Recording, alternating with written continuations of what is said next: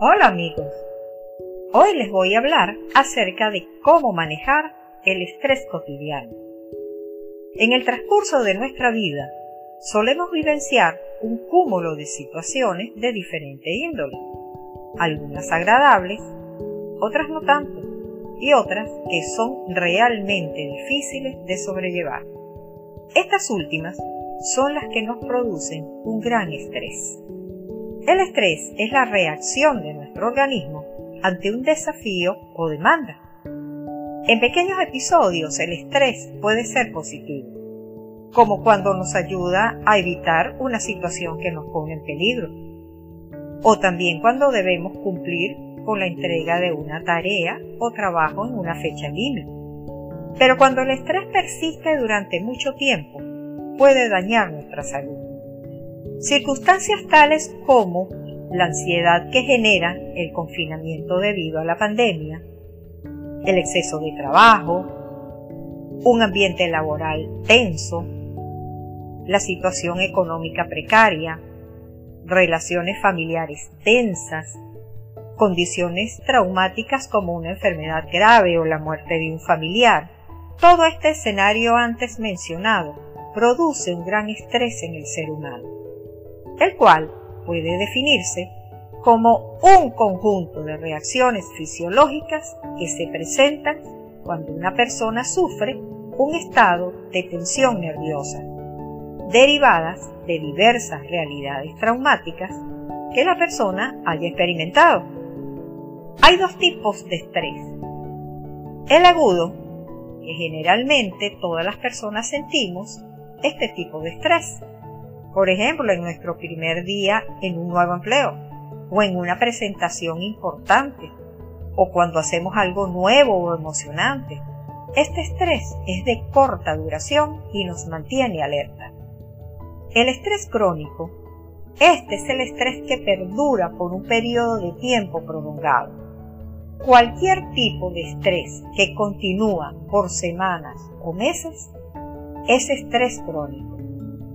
Si no encuentra maneras de controlar el estrés, este podría causar problemas de salud. Pero, ¿cómo afecta el estrés a nuestro organismo? Cuando se tiene estrés crónico, su cuerpo se mantiene alerta, incluso cuando no hay peligro.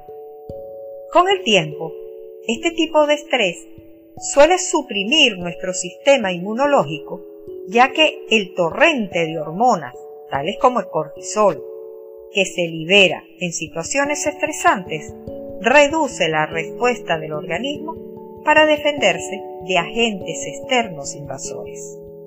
Del mismo modo, puede causar malestar digestivo y afectar el sistema reproductivo, aumentar el riesgo de ataque cardíaco y accidentes cerebrovasculares, así como también acelerar el proceso de envejecimiento.